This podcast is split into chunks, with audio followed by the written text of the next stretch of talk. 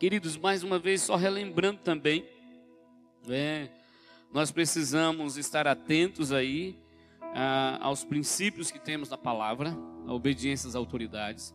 Mas precisamos também entender, e creio que essa semana na Câmara Municipal deve estar sendo cogitado, não sei se vai ser votado nessa semana, um projeto de lei para tornar em nossa cidade, aqui em Guaratinga, o, as, os templos religiosos igrejas abertos e também como é, atividades essenciais, como de fato são, e assim sendo reconhecido no nosso município. De uma forma federal, já é reconhecido, o presidente já decretou, e nós precisamos apenas nos adaptar a essa realidade, porque nas igrejas onde a palavra de Deus é pregada, os templos religiosos precisam estar abertos para assistência espiritual nesses tempos de calamidade, nesses tempos de pandemia. Claro que com todo respeito, com todo respeito e obediência às normas sanitárias que são muito importantes, tá bom? Amém? Então estejam intercedendo por isso. Nós estaremos atentos aí e continuaremos firmes naquilo que o Senhor tem nos dado como propósito. Amém? Deus abençoe cada um de nós. Abra sua Bíblia aí, queridos, em primeiro livro de Samuel, capítulo 9. Deixa aberto aí, capítulo 9. Nós iremos passear em alguns textos aí no capítulo 9, mas também em alguns outros capítulos aí de primeiro livro de Samuel. Pode abrir sua Bíblia. Você também pode olhar para a pessoa que está do seu lado e falar para ela que ela é uma pessoa muito excelente, porque ela é fruto do agir sobrenatural do Deus vivo. Pode falar para ela assim: você é uma pessoa extraordinária. Deus te fez assim e louvado seja o nome do Senhor. Amém? Queridão, queridos, nós louvamos a Deus. Abra sua Bíblia aí, tá bom? Primeiro livro de Samuel, capítulo 9. Veja só, nós estamos refletindo num tema geral sobre que nós fomos chamados para a excelência. Nós já vimos alguns aspectos dessa excelência do que Deus tem para nós. Nós sabemos que o excelente, o, o, que nós damos a Deus como excelente, precisa ser a nossa vida como um todo. E a nossa vida, como um todo consagrada a Ele, para a glória dele, precisa ser uma expressão de excelência na Sua obra, no Seu reino. E obra de Deus é tudo o que nós estamos fazendo com o nosso corpo, com o nosso ser, com o nosso tempo e todos os recursos que chegam às nossas mãos.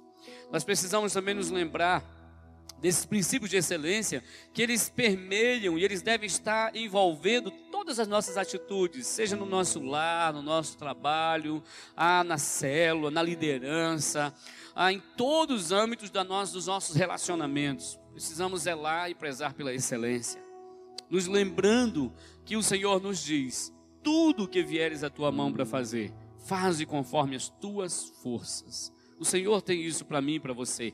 Ele tem nos dado potencial e ele olha para o meu e o teu coração. E nós vimos na semana passada a importância de vigiarmos a motivação do nosso coração. Porque é justamente a motivação do nosso coração que vai respaldar, que vai é, validar as nossas atitudes ou não. Porque Deus olha para a motivação do nosso coração. E só Ele pode trazer cura, restauração. Se em algum momento percebermos nosso coração desalinhado com a motivação correta, nós precisamos alinhar novamente nosso coração. E sou eu que sou responsável por isso na minha vida. Como a palavra nos diz, de tudo que se deve guardar, guarda o teu coração, porque dele procedem as fontes da vida. Então, que o nosso coração seja cada vez mais alinhado com os céus, alinhado com o Senhor, e as nossas vidas sejam marcadas por Ele. Amém? Hoje eu gostaria que estivéssemos refletindo, talvez seja algo diferente, né? Um tema sobre excelência, mas eu gostaria de falar sobre o que nós podemos aprender com a vida de Saul. E eu quero falar do que podemos aprender de positivo, das atitudes positivas de Saul. Um grande homem de Deus, escolhido por Deus, um homem que Deus escolheu para ser o primeiro rei de Israel. Eu quero já deixando isso claro, quem escolheu Saul foi o próprio Deus. Nós muitas vezes, ah, por, por observarmos como Saul terminou, nos esquecemos de enxergar com mais cuidado como Saul começou. E a Bíblia nos diz que quando eh, Samuel estava ali é, na, na, sua casa, Deus falara com ele, Deus chamou ele e falou assim: Olha, amanhã eu vou te mandar um homem da tribo de Benjamim. Ungi este homem, porque eu o escolhi para ser o rei do meu povo. Foi o Senhor quem escolheu.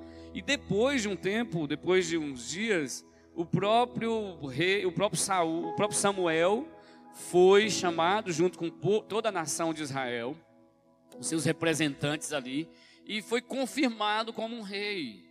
E o Senhor mais uma vez legitimou essa escolha dele. Deus não iria escolher alguém por acaso. Quando a gente vai observar as atitudes do coração de Saul, nós vemos um homem de Deus escolhido pelo Senhor de uma forma muito especial para fazer a diferença. E ele tinha tudo para fazer isso. E é aí que nós queremos refletir sobre o que nós podemos fazer, o que nós podemos aprender. Na verdade, o povo de Israel passava por uma crise muito grande. Deus então intervém escolhendo esse rei, mas para escolher esse rei ou para pedir esse rei, o povo já demonstrava uma certa crise na sua vida, uma crise nos propósitos do coração da própria nação de Israel, do próprio povo ali. Eles estavam rejeitando a liderança de Samuel, mas não só de Samuel, nós vimos quando, Deus, quando o povo vai até Samuel, pede ali o rei. Samuel se abate muito. Samuel olha para dentro de si e fala: Deus tem misericórdia. Como o povo está me rejeitando, Deus, não, não, Samuel. Não é você que o povo está rejeitando, ele está rejeitando o meu governo, o povo está rejeitando o meu senhorio, o povo está rejeitando a minha autoridade. Não fique desse jeito, o povo está rejeitando é a mim. E não fique assim, eles querem ser semelhantes aos povos das outras nações. Essa, é, essa foi a grande tentação para Israel. Israel não passou nesse teste. Israel, assim como você e eu, somos sempre provados. Israel quis ser igual às outras nações. Israel quis ser igual às nações que eram governadas por reis humanos e vivendo uma política de acordo com o princípio mundano. E muitas vezes nós hoje somos assim também. Nós falamos, nós cantamos ao Senhor, nós celebramos ao Senhor, mas na hora de votarmos, nós votamos igualzinho a quem não teme a Deus. Igualzinho, eu digo, não pelo fato de exercermos nossa cidadania, que precisamos exercer de forma igual, mas precisamos entender que, como filhos amados de Deus, nós temos uma responsabilidade muito maior.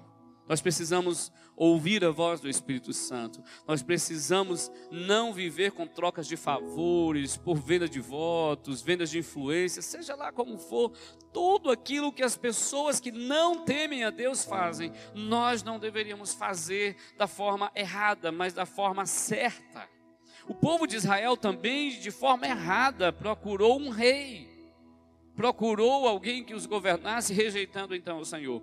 Esse é um pouco do contexto que ali, por volta do ano do século 10, século 11, na verdade, no século 11 antes de Cristo, que o povo de Israel então toma essa atitude e Deus escolhe. Eu quero deixar bem claro aqui que Deus escolheu Saul. Mas por que Deus escolheu Saul?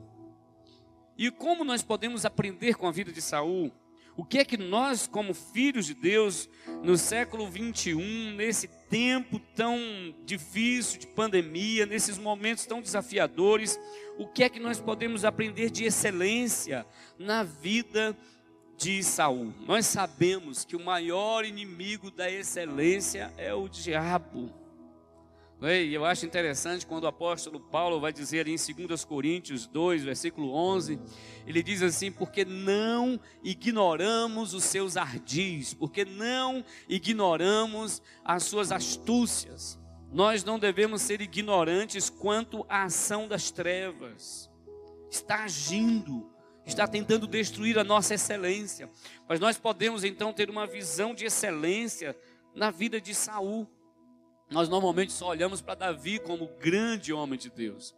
Mas Saul era, Saul foi esse grande homem de Deus. Deus escolheu Saul. É? E essa lição na vida de Saul é muito importante para nós.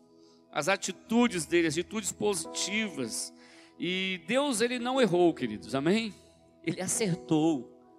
A grande incógnita que depois nós vamos continuar estudando a respeito de Saul, não apenas hoje, mas semana que vem, se o Senhor assim nos permitir, também estaremos refletindo. Na verdade, se Deus assim nos permitir, vamos continuar algum tempo com a vida de Saul e aprendendo um pouco a respeito dele. E essa palavra é uma palavra para nós pararmos e observarmos para nós também. Será que estamos tendo as atitudes de Saul aí do início da sua vida? Claro que o que muito me, me intriga na vida de Saul é como um homem, nas qualidades de Saul, se deixou levar a tal ponto que se tornou uma tragédia, se tornou uma maldição tão terrível. E é também um alerta para mim e para você. Mas vamos então ao texto de 1 Samuel, capítulo 9. A palavra diz assim, versículo 1: Havia um homem de Benjamim, cujo nome era Quis, filho de Abiel, filho de Zeró, filho de Becorate, filho de Afias, benjamita, homem de bens. Tinha ele um filho cujo nome era Saul, moço e tão belo que entre os filhos de Israel não havia outro mais belo do que ele. Desde os ombros para cima sobressaía a todo o povo. Extraviaram-se as jumentas de Quis, pai de Saul. Disse Quis a Saul, seu filho: Toma agora consigo um dos moços, dispõe e vai procurar as jumentas. Então, atravessando a região montanhosa de Efraim e a terra de Salisa, não as acharam. Depois passaram à terra de Salim, porém elas não estavam ali. Passaram ainda à terra de Benjamim, todavia não as acharam. Vindo eles então à terra de Zuf, Saul disse para o seu moço, com quem ele ia: Vem e voltemos. Não suceda que meu pai deixe de preocupar-se com as jumentas e se aflija por causa de nós. Porém, ele lhe disse: Nessa cidade há um homem de Deus e é muito estimado. Tudo quanto ele diz sucede. Vamos-nos agora lá, mostrar-nos-á porventura o caminho que devemos seguir. Então Saul disse ao seu moço: Eis, porém, se lá formos, que levaremos então aquele homem? porque o pão de nossos alforjes se acabou. E que presente, e presente não temos que levar ao homem de Deus. Que temos? O moço tomou tornou a responder a Saul e disse: Eis que tenho ainda em mãos um quarto de ciclo de prata, o qual darei ao homem de Deus, para que nos mostre o caminho.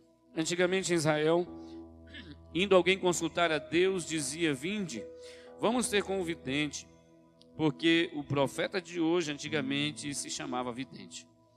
Então disse Saul ao moço: Dizes bem, anda, pois vamos. E foram-se à cidade onde estava o homem de Deus. Amém? Essa palavra ela continua, você depois pode continuar a leitura de todo o capítulo 9, capítulo 10 também.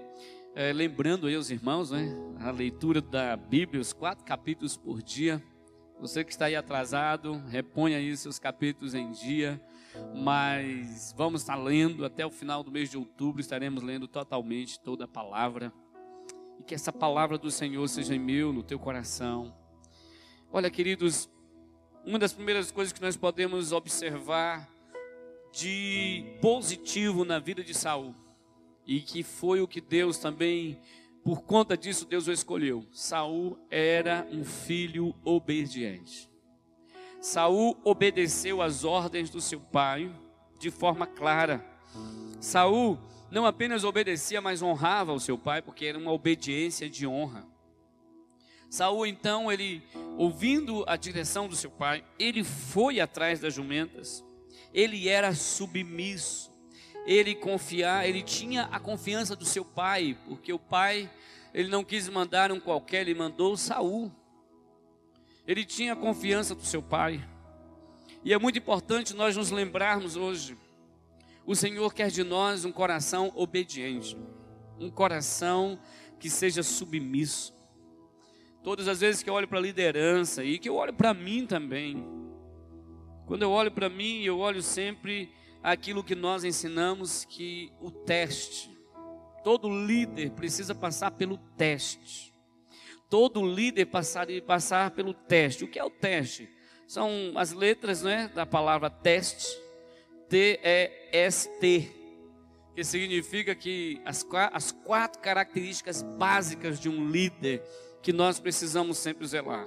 O líder precisa ser transparente, não é? Precisa ser alguém ensinável, ser submisso e ser alguém tratável, seja tratável, ensinável, submisso e transparente.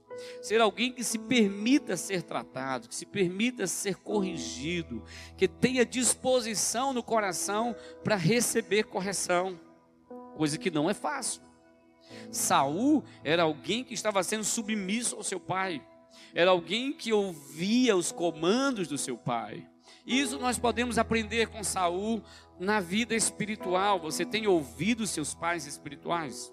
Você tem obedecido aos seus pais? E fisicamente também, como é que está a sua obediência aos seus pais? A sua submissão, a sua honra aos seus pais? Saul era alguém que honrava o seu pai. E é isso importante, nesse tempo nós precisamos reafirmar a submissão às autoridades. Nós precisamos reafirmar a honra às autoridades. Nós temos sido uma geração de desonra e nós precisamos mudar isso. São as nossas atitudes que precisam ser transformadas e restauradas. Quando falo sobre submissão e desobediência, em alguns momentos a gente vai poder ver. Se você assiste a um filme, você vai ver que a, os heróis são sempre os desobedientes, os que desonram, os que desobedecem aos seus superiores. Os heróis são sempre aqueles que se destacam pela rebeldia e tudo no final dá certo. Só que este, isso é uma, uma, um engano das trevas. Na palavra do Senhor, nós vemos a palavra nos ensinando a honra, o respeito, a obediência às autoridades, a começar na nossa casa, a começar nos nossos pais ou avós que nos criaram, ou tio, tia. Nós precisamos entender esse princípio, porque este é o princípio fundamental que a palavra nos diz, para que tudo te vá bem e tenha longos dias sobre a terra. E Jesus repetiu essa palavra honra teu pai. Paulo repetiu essa palavra. Paulo então fala sobre essa palavra. Jesus, quando estava falando com os fariseus e mostrando a eles como eles desrespeitavam o princípio da palavra, onde por um voto o filho que não queria honrar o seu pai dizia que aquilo que ele tinha para honrar os pais era consagrado ao Senhor, e os fariseus, os mestres da lei, diziam: então tá bom, você pode desonrar seus pais desde que você esteja consagrando isso ao Senhor. Isso era, isso era engano. E Jesus nos ensina a verdadeiramente estarmos sendo submissos, obedientes e honrando os nossos pais. E Saul era alguém assim. Saul tinha um coração de honra, Saul tinha um coração de obediência. E mais que isso, ele tinha uma obediência, é, ele tinha uma persistência em obedecer diante dos desafios. Observe no texto que eles saíram atravessando regiões montanhosas de Efraim, a terra de Salisa, e não acharam, não encontraram. Eles procuraram o máximo que eles puderam. Eles se esforçaram. E aí eu pergunto para você: você tem se esforçado para obedecer? Uma missão, um comando, ou na primeira dificuldade, talvez Saul poderia, se fosse um filho relaxado, se fosse um, um, um filho não submisso totalmente, ele tinha uma submissão e uma obediência completa. Ele saiu procurando nas montanhas, ele procurou em todos os lugares, ele se esforçava para obedecer um comando, uma direção do seu pai.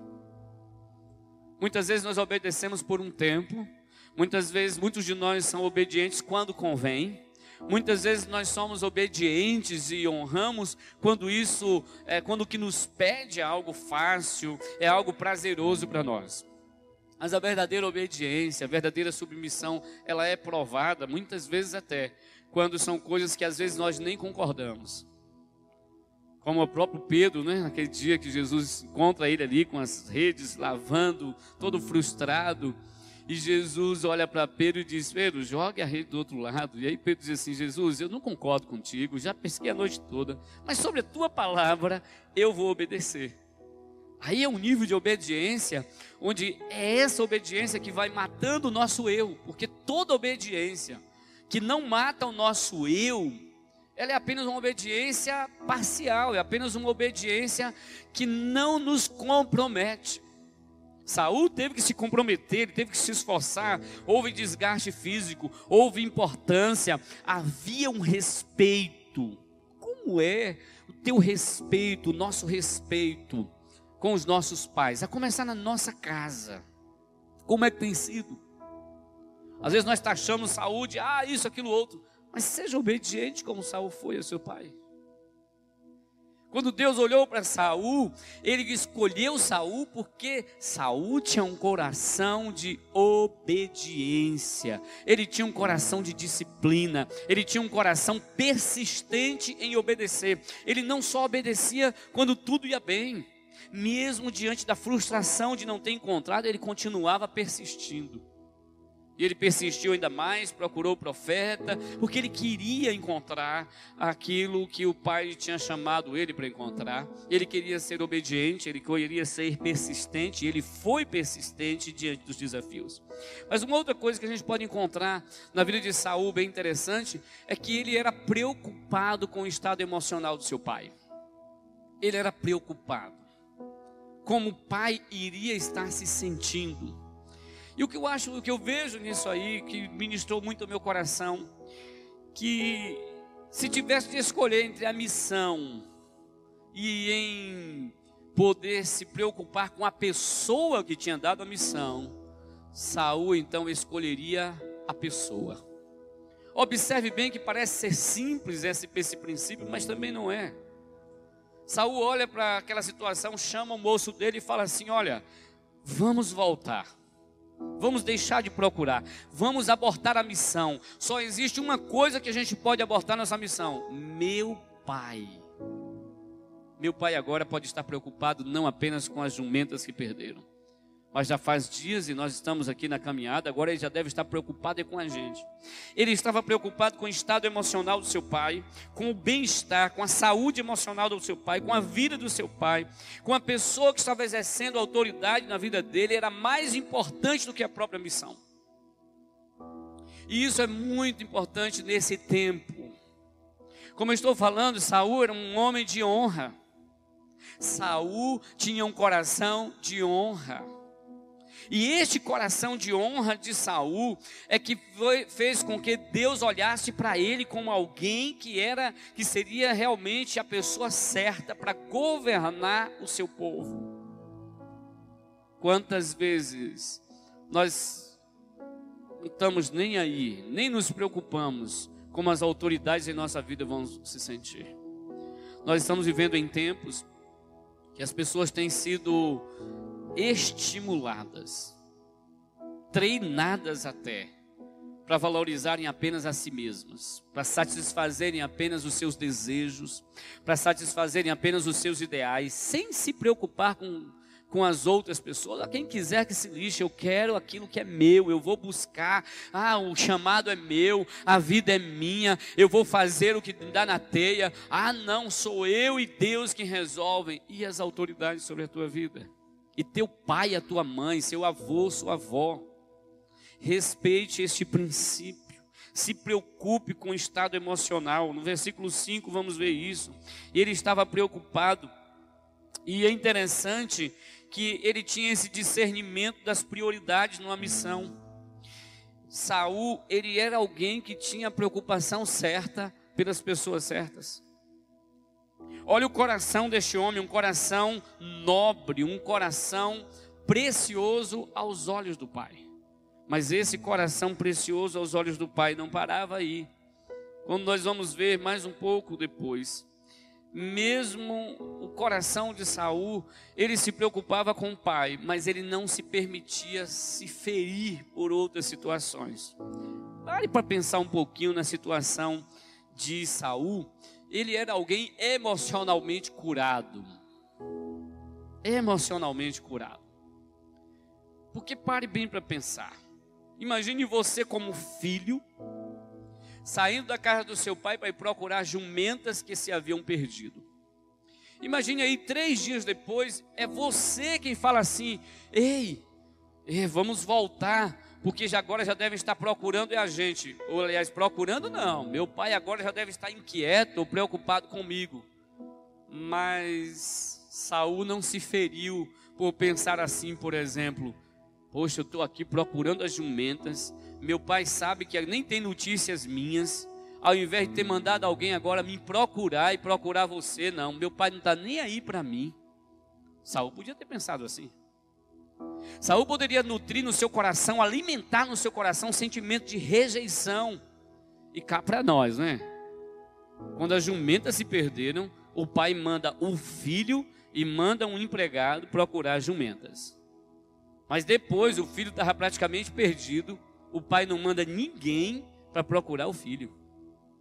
Cá para nós houve uma, talvez aí uma falha no pai em Quis, o pai de Saul.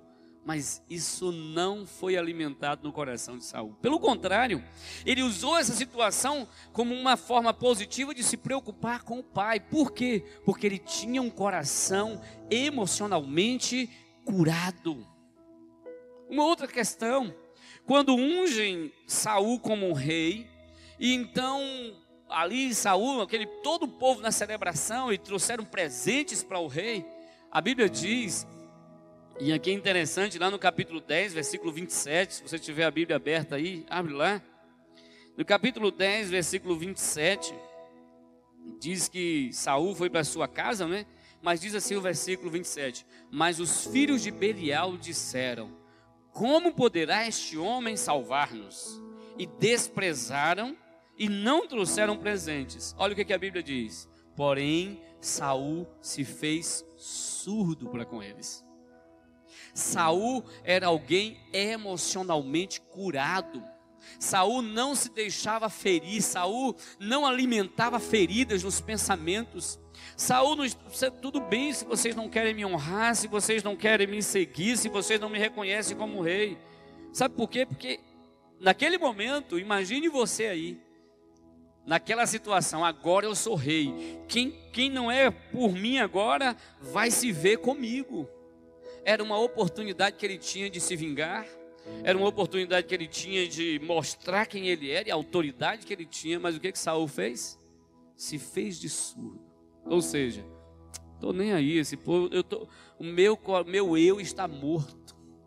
Eu não me deixo que essas coisas, esses sentimentos ruins de vingança, esses sentimentos de rejeição controlem e dominem as minhas atitudes. Eu me faço surdo para isso. Não são os ressentimentos, não são as mágoas que me farão então é, tomar atitudes erradas. Mesmo na situação do seu pai, não sendo não sendo enviado ninguém para procurar ele, mas ele estava ali procurando jumentas do pai, e o pai não foi capaz de mandar ninguém para procurar Saul. Mas Saul, a preocupação dele não era consigo mesmo, a preocupação dele era com o seu pai. E isso é muito profundo porque nós vivemos tempos em que nos permitimos, eu quero dizer aqui, uma vez eu lendo uma, um dos livros que eu gosto de ler, o autor diz assim: ah, Você nunca será humilhado sem a sua própria permissão. Você verdadeiramente só se permite ser humilhado, porque você no seu coração quer se achar melhor na condição ou na situação em que você se encontra. Ninguém te humilha ou ninguém me humilha sem a minha permissão. Ou seja, os nossos sentimentos só são feridos quando nós permitimos. Ah, pastor, então quer dizer que nós vamos viver uma vida blindada, onde não existe nada que nos fire e nos ataque? Não, não é isso. Nós sabemos que entre 10, no máximo 15 ou 20% do que acontece conosco depende dos outros. Mas entre 80 e 90% depende das nossas reações ao que os outros fazem com a gente. E quando temos um coração sarado, quando buscamos cura e restauração, Saúl tinha um coração sarado. Saul não se deixou levar pelo esse sentimento de rejeição, não só do seu pai, como daqueles homens que rejeitaram ele quando ele se tornou rei. E mesmo depois, tendo oportunidades de se levantar contra pessoas que estavam contra ele, ou que não se juntaram na guerra, depois nós vamos ver à frente, pessoas não se juntaram à guerra, não acompanharam Saul, e então outros soldados siriam, então, não vamos nos vingar dele, Saul, não. Não é tempo de fazermos isso. Não vamos, vingar, não vamos buscar vingança. Esse era o coração de Saul, queridos. É isso que nós precisamos aprender. E como é que está a nossa vida? Nós estamos deixando nos levar pelas emoções tóxicas, por aquilo que nos, nos maltrata, e juntamos em nossos pensamentos, em nosso coração. Eu costumo sempre dizer: meu coração não é lixo, não é lixeira para guardar mágoas, rancores, ressentimentos e ficar com pensamentos ruins a respeito das pessoas. Por isso, Deus sempre nos dá o escape a forma de limparmos nosso coração chama-se perdão. Chama-se uh, olhar sempre para o outro com melhor atitude. Dispensar em nosso coração antecipadamente um perdão. Isso não significa esconder ou mascarar as coisas, ou fazer de conta que ah, nada me fere, eu sou um, um super-homem, uma super-mulher. Não, não, não é isso que a palavra nos diz. Mas o que Jesus nos diz é que nós precisamos morrer. Se nós queremos ser discípulos de Jesus, nós precisamos morrer. Ser alguém, e há um, um tempo nós tivemos aqui na, na igreja uma parceria com uma faculdade de Curitiba, e uma das ministrações, a, a ministrante falava o seguinte: que quem é morto não se defende, quem é morto não se fere. Quem está morto para o seu eu, quem está morto para a sua vida carnal, não se permite ferir, se machucar por coisas banais. Claro, a gente entende, tem momentos que a gente vai se ferir, mas o que, é que você faz com as feridas? Alimenta as feridas? Dá alimento para elas crescerem, se fortalecerem e dominarem as suas atitudes? O que, que você faz quando as pessoas te ferem? O que que você faz quando você é pressionado ou pressionada diante das circunstâncias ao seu redor que querem te conduzir para tomar atitudes erradas? O que que você faz? O coração de Saul era um coração que se permitia ser guiado porque ele sabia quem deveria ser não importasse se os outros o rejeitassem, não importasse as situações que estavam ao seu redor, ele não se permitiu que as provocações, rejeições controlassem as suas atitudes. Então nós já podemos ver na vida deste homem, era um homem obediente de honra ao seu pai, era uma obediência persistente e disciplinada, mesmo diante dos problemas que vinham. Ele era alguém que se preocupava em honrar, em, em se preocupar com a, o estado emocional. Eu acho interessante também que quando Saul se destaca, mesmo depois de ungir o rei, depois quando Saul vai se envolver na guerra, ele só se envolve porque vê as pessoas chorando, porque vê o clamor do povo diante de um ataque dos filisteus que estava iminente para destruir uma cidade. Então ele, naquele momento que ele é sensível aos problemas dos outros, a diz a palavra que o Espírito do Senhor tomou Saul. E ele então chama o povo para a guerra. Saul era alguém emocionalmente saudável. Mas não apenas nós podemos ver isso na vida de Saul, mas Saul era alguém humilde.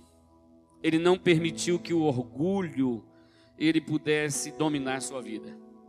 Saul, olha interessante que Saul está indo ali com o seu moço, e o moço lhe faz uma sugestão e ele ouve o conselho do moço. Saul ele não tinha aquela atitude prepotente, soberba. Não, eu sou o patrão aqui. Quem manda nessa missão sou eu. Ele poderia muito bem dizer: olha, você está aqui apenas para me acompanhar. Limite-se a ser submisso ao que eu vou mandar você fazer. Mas não, Saul olha para o moço, o moço sugere a ele: vamos procurar um profeta. E o que é que Saul faz? Ouve o conselho. Porque tinha um coração que não se deixava levar por orgulho. E mais ainda, se ele fosse uma pessoa orgulhosa, prepotente, ele ia procurar um profeta. Não, eu sei o que fazer. A missão quem foi dada foi a mim. Eu posso fazer do meu jeito. Mas não. Saul, na humildade do seu coração, ele estava disponível aqueles, a, a ouvir as pessoas. E ele estava disponível a procurar ajuda. Quantas vezes nós estamos com problemas sem resolver? Às vezes problemas dentro de nós. O que é que você tem no seu coração, dentro de você, que você não consegue resolver sozinho ou sozinha? E você tem tentado, você tem buscado, tem procurado, mas talvez por medo de expor o seu problema, talvez por medo de expor a sua fragilidade, de expor a sua fraqueza. E Deus olha para mim e para você, e é um dos textos que eu amo muito na palavra, que lá diz, a palavra lá em Gênesis 2,18. Deus olha para o homem, depois de ter criado o homem, diz assim: não é bom que o homem esteja só.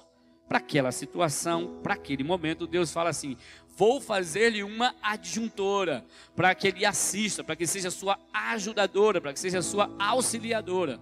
E aí, Adão então pula de alegria depois quando vê Eva, né? E aquela coisa toda. Mas olha só, esse princípio não é só para o casamento. Deus olha para mim e para você, não é bom que você esteja só. Eu vou te providenciar um discipulador, uma discipuladora. Eu vou te providenciar um líder, alguém que exerce autoridade sobre a tua vida, alguém que possa cuidar de você. Só que infelizmente muitos têm e não procuram. Muitos têm e procuram, mas não são transparentes, verdadeiros. Muitos têm, mas não são fiéis na situação daquilo que Deus está proporcionando. Deus tem nos dado a visão como igreja, como liderança, para andarmos com esses laços entranháveis, esse, essa parceria, essa alegria em sermos submissos uns aos outros, através de um discipulado profundo, através desse cuidado mútuo. Então nós podemos aprender assim como eu louvo a Deus pela vida do pastor Edson, a pastora Giza nas nossas vidas. Quantos momentos, nem é dia, nem é a hora do nosso discipulado. Pastor Edson, Ei, me ajuda aqui.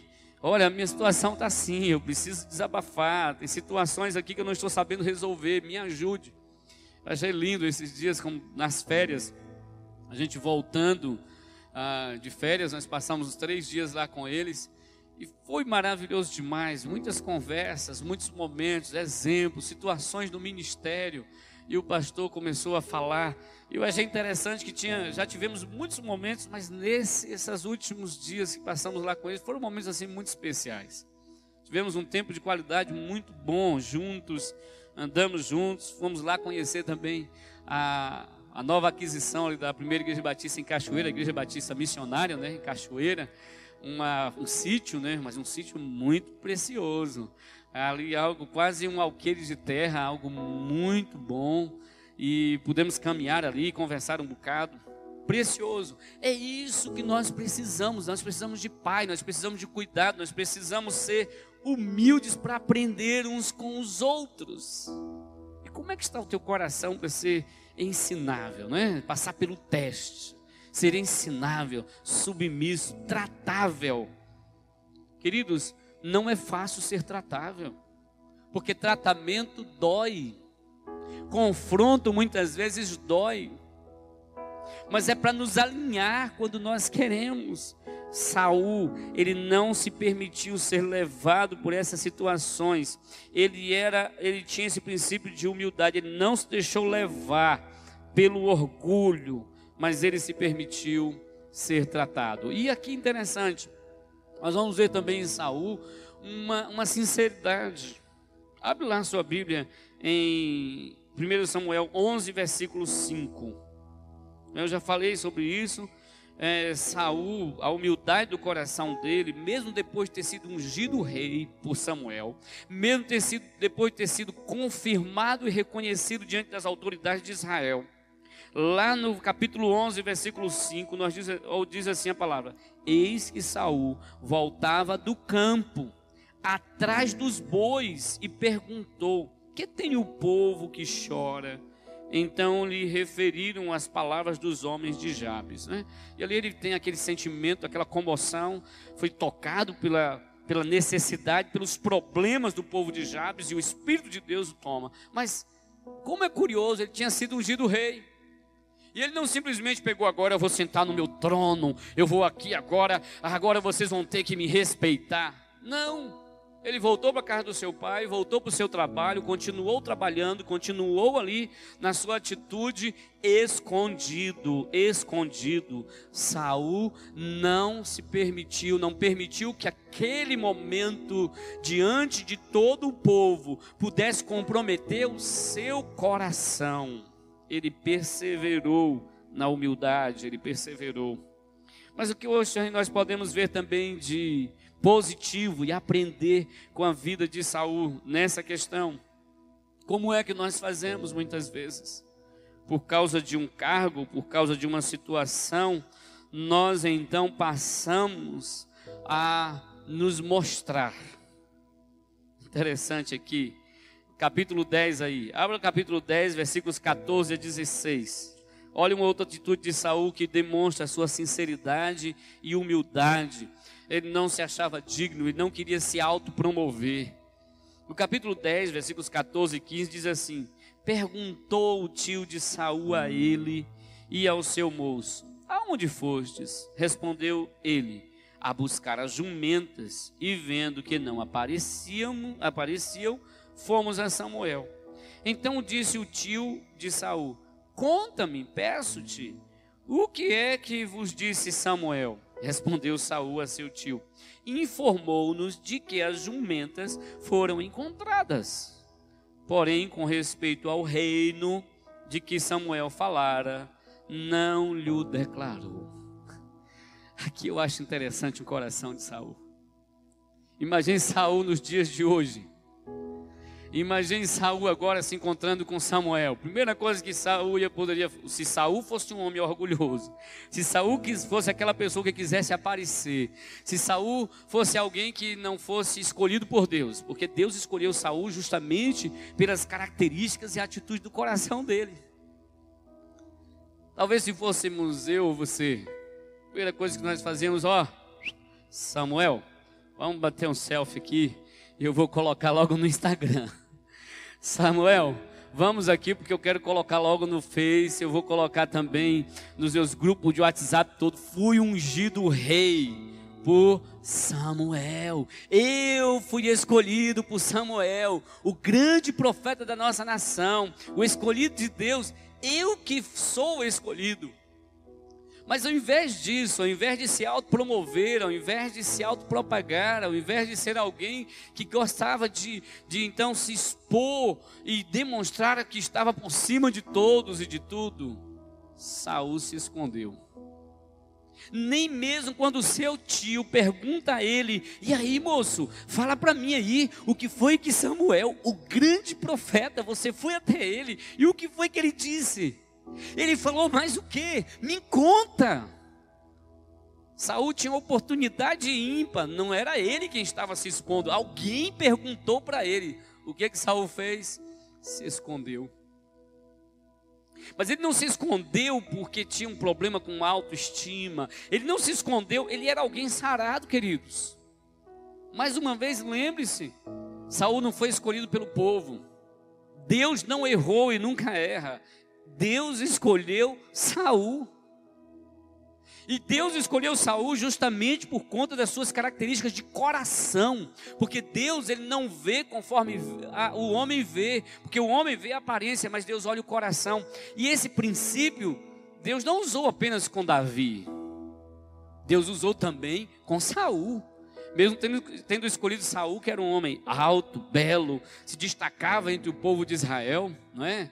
A Bíblia fala que ele era tão alto e belo, mais do que qualquer um outro em Israel, mas Deus não olhou apenas a aparência.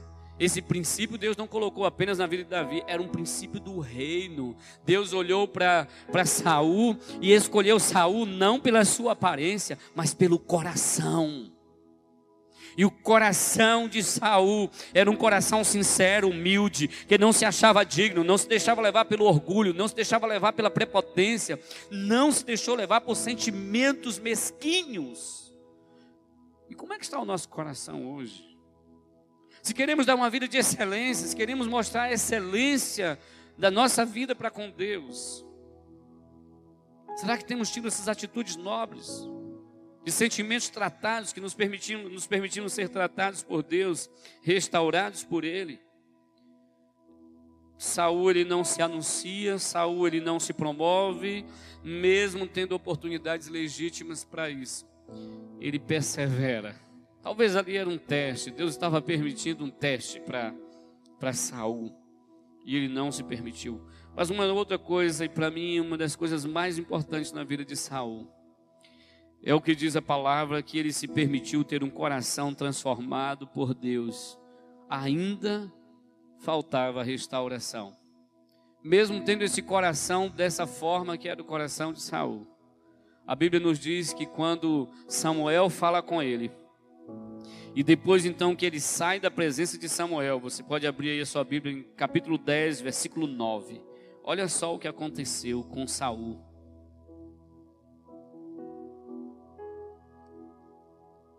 Observe o que foi que aconteceu com Saul aí. No capítulo 10, versículo 9, diz assim: Sucedeu, pois, que virando-se ele para despedir-se de Samuel, Deus lhe mudou o coração. E todos esses sinais se deram naquele mesmo dia. Deus mudou, Deus transformou, Deus fez algo poderoso no coração de Saul. Mesmo sendo um homem bom, mesmo sendo um homem ah, que tinha todas as qualidades que nós citamos aqui, de obediência aos pais, de honra, de persistência na obediência, de alguém que tinha as emoções saudáveis né, tratadas, se preocupava com o seu pai na, na, na, no bem-estar e na saúde da autoridade sobre a sua vida. É, Saul, ele sendo sincero, ele sendo humilde, ele não sendo orgulhoso, mas a coisa mais importante que eu vejo na vida de Saul é essa humildade ainda de se permitir ser tratado. Porque ele tinha um coração que Deus pôde transformar ainda. Ele não se via como alguém completo e inacabado. Me faz lembrar o próprio apóstolo Paulo também, que em Coríntios, na verdade em Filipenses 3, versículos 13 e 14, ele vai dizer assim: Não que eu já tenha alcançado, mas uma coisa faço, que é esquecendo-me das coisas que para trás ficam, avanço para o alvo, que é Cristo, e pela restauração e tal. Então, não se vê como alguém pronto, acabado, sou tal. Não, já está bom demais, Deus, você não precisa mexer mais isso aqui na minha vida, não.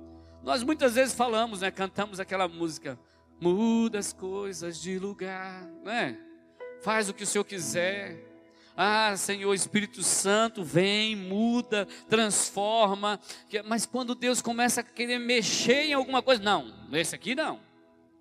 Quando Deus quer usar o seu pai ou a sua mãe para fazer uma correção, não, isso aqui não. Quando Deus quer usar o, o patrão, o chefe de, de, da, da, da instituição ou da repartição pública que você trabalha, não, não, eu posso ouvir só de Deus. Quem é você para querer vir me corrigir? Não é? Muitas vezes nós agimos assim. Muitas vezes nós não queremos ser é, é, corrigidos, confrontados, nós não temos um coração ensinável.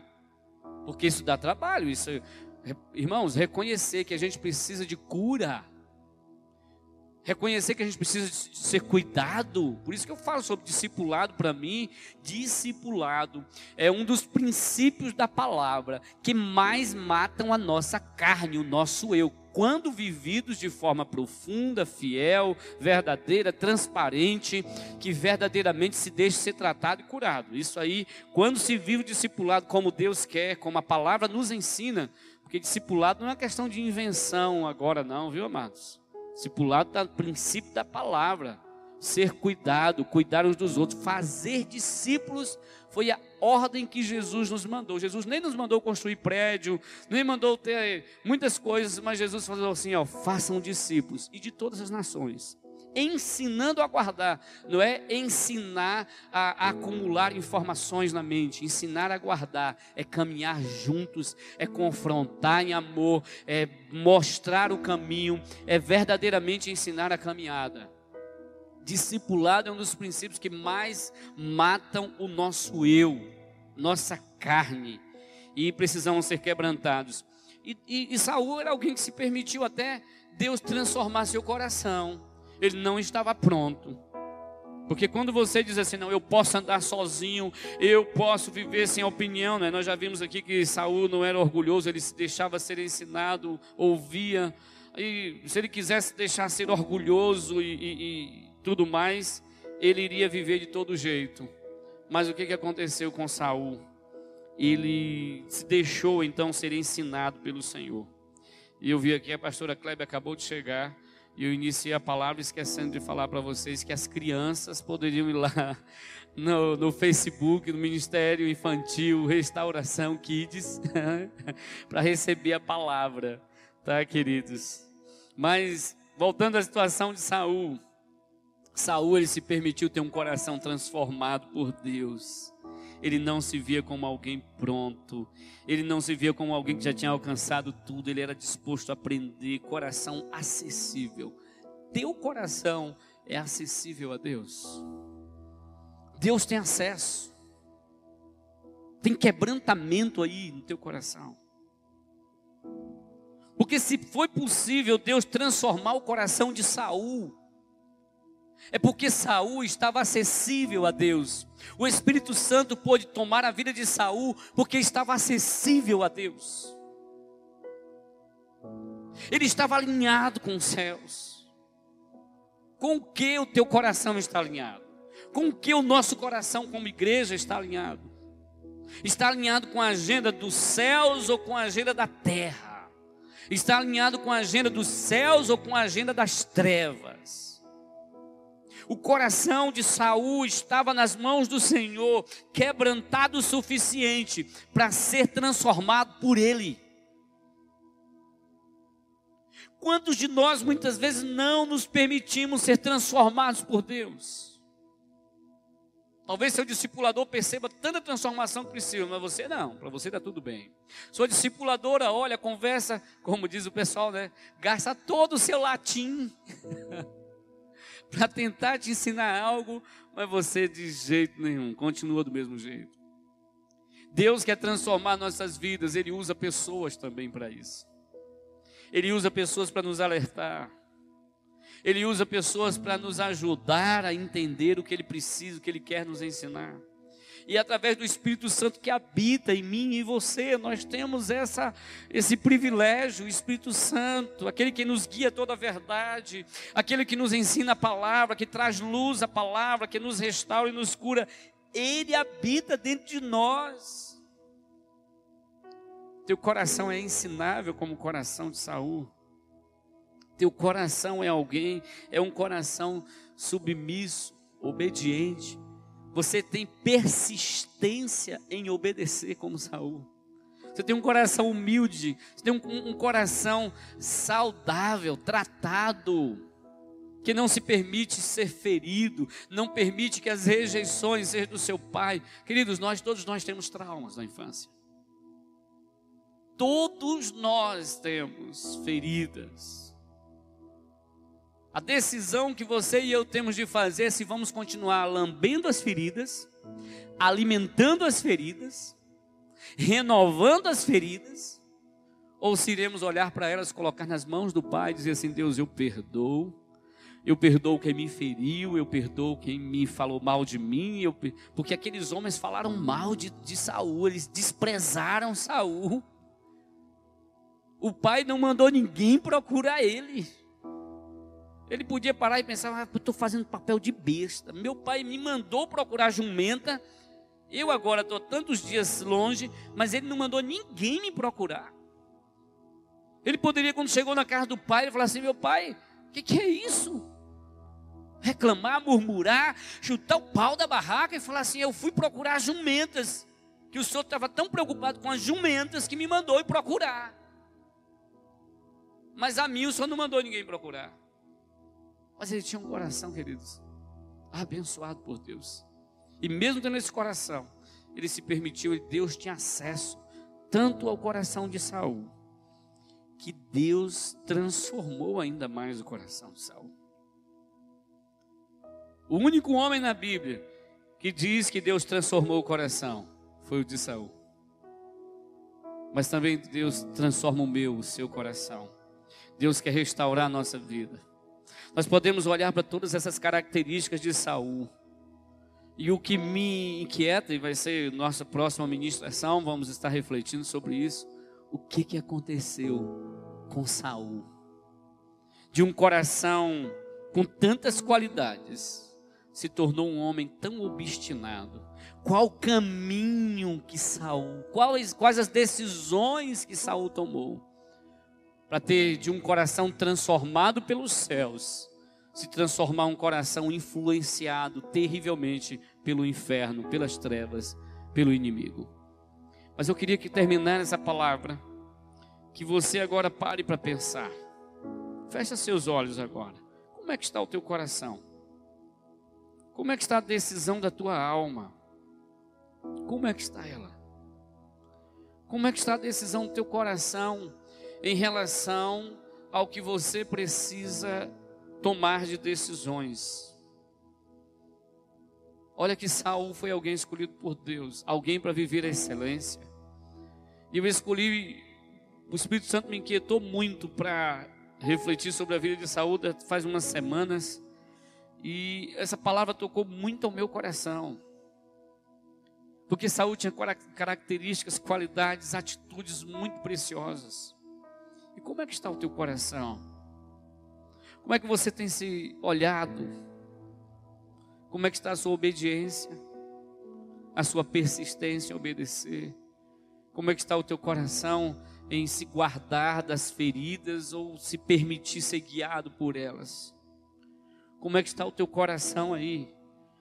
As mágoas, as palavras, ah, fulano disse isso ao teu respeito, fulano falou aquilo outro, e como é que você tem gerenciado as suas emoções aí?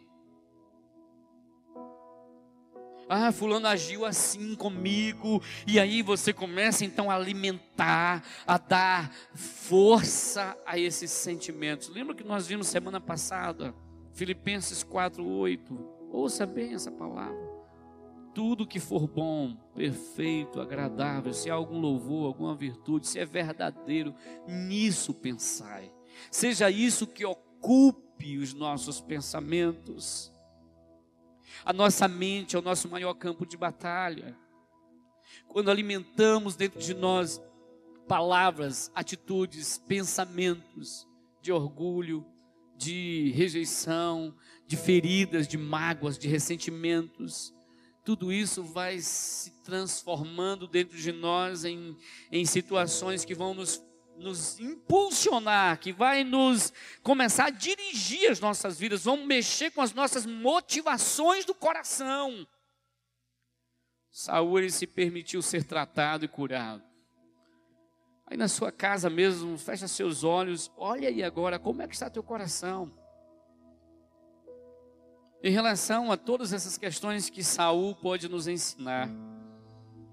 Como é que está você no que diz respeito a, a estar se vangloriando por aí, a estar se mostrando?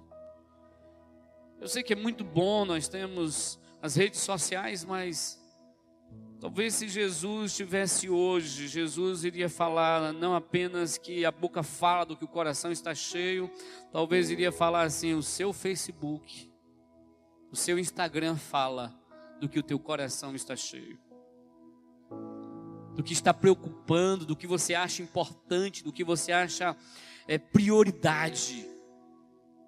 Aquilo que a gente quer mostrar e aquilo que talvez a gente acha coisa mais importante. Claro que tem situações que a gente posta é, coisas mais banais na vida, mas mesmo essas questões vão mostrar aquilo que você considera importante. Você é alguém que o Espírito Santo tem acesso para tratar.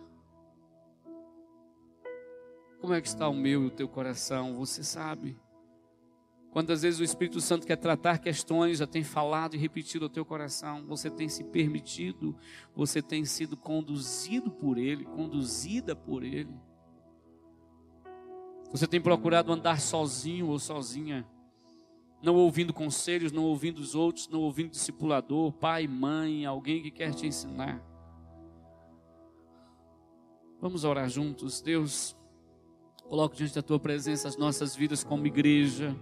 Nos colocamos diante da tua presença, papai, e nós declaramos ao Senhor quantas qualidades, pai, na vida de Saul que nós podemos aprender.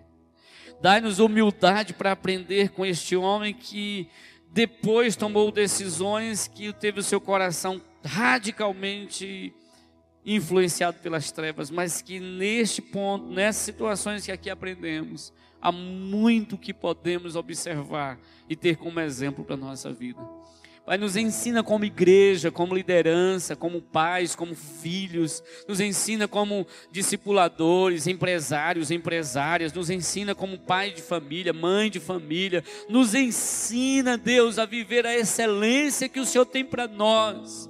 E que nós possamos aprender nessas características aqui e possamos alinhar a nossa vida em nome de Jesus, eu declaro sobre a tua vida, você que está aí na sua casa, você que está recebendo essa palavra agora, alinha teu coração, é tempo de arrependimento, peça perdão. Tem questões aí que você precisa pedir perdão, peça perdão ao Senhor. Também, se você precisa fazer uma aliança com o Senhor agora, faça. Aí no seu vídeo vai aparecer ah, um link, você pode então entrar, acessar, ou pode mandar uma mensagem para alguém, ou você que está aí junto com alguém na sua casa, pergunte para ele se ele quer entregar a vida a Jesus ou voltar aos caminhos do Senhor. Refaz essa aliança com o Senhor. Permita o Espírito Santo ter acesso ao teu coração. Se você não tem ouvido a voz de Deus, se permita ouvir. Diga para Deus, esse é o momento de você se quebrantar e dizer: Deus, há quanto tempo não tenho ouvido a tua voz? Há quanto tempo meu coração está fechado? Há quanto tempo meu coração está obstinado pelo mundo, obstinado pelas trevas, obstinado pelo meu eu, obstinado, Jesus, por aquilo que eu quero? Comece agora, peça perdão ao Senhor e alinhe teu coração ao que Deus tem para você. O que é que você precisa fazer? O que, que, que arrependimento você precisa ter? Seu é tempo é um momento de arrependimento. Peça perdão ao Senhor, porque arrependimento não é apenas reconhecer que está errado. Arrependimento não é apenas chorar pelos erros, não é apenas chorar diante das consequências dos erros. Arrependimento é a decisão de dizer: Deus, eu não quero mais esse caminho na minha vida. Eu decido andar diferente. Me ajuda. Aí a mão poderosa do Senhor entra. Quando nós tomamos decisão, usamos nosso livre-arbítrio e decidimos. Então decida em nome de Jesus. Deus, nós declaramos a tua bênção Paizinho querido, manifesta o teu poder e graça em nós como igreja do Senhor. Manifesta, Deus, na vida dessas pessoas, daqueles que estão ouvindo essa palavra e precisam fazer uma aliança contigo, buscar ao Senhor. Pai, eu abençoo cada lar agora, cada família. E você que está em casa agora, se pudesse, levante agora, levante as suas mãos e comece a abençoar a sua casa. Comece a declarar sobre a sua vizinhança, sobre os vizinhos da sua casa. Comece a declarar também sobre a nossa cidade, o nosso estado, o nosso país. Comece a declarar sobre as pessoas que estão necessitando de uma cura neste momento, Pai. Nós liberamos da cura do Senhor, cura nas emoções. Pai, nessa situação, como Saul nos ensina emoções saudáveis, nos ensina, Deus, a ser tratados por Ti, pelo poder do Teu Espírito, e buscarmos ajuda também para sermos tratados e curados. Espírito Santo, dá-nos uma semana marcada pela Tua glória, abençoa, Deus, os comércios da nossa cidade, abençoa os empresários, abençoa, Deus, as donas de casa, aquelas pessoas que trabalham em seus comércios, abençoa, Deus, com Teu poder e a Tua graça. Obrigado, abençoa a terra, abençoa e sara a nossa terra, Deus. Intervenha, nos dê um coração arrependido e quebrantado, para que tenhamos nossa vida sarada e curada por Ti, papai. Muito obrigado, Jesus. Abençoa cada família neste momento e cada lar. Nós te glorificamos, te agradecemos, Pai, em nome de Jesus e para a glória do Senhor Jesus, papai. Amém, amém. Deus abençoe tua vida. Uma semana marcada pela glória. Não sabemos, mas de acordo com o decreto, semana que vem é possível estarmos na, no culto presencial e vamos orar aí pelo projeto na Câmara Municipal da nossa cidade tornando então os templos religiosos, lugares de culto e de adoração, como atividade essencial na nossa cidade, em nome de Jesus. Amém? Deus abençoe.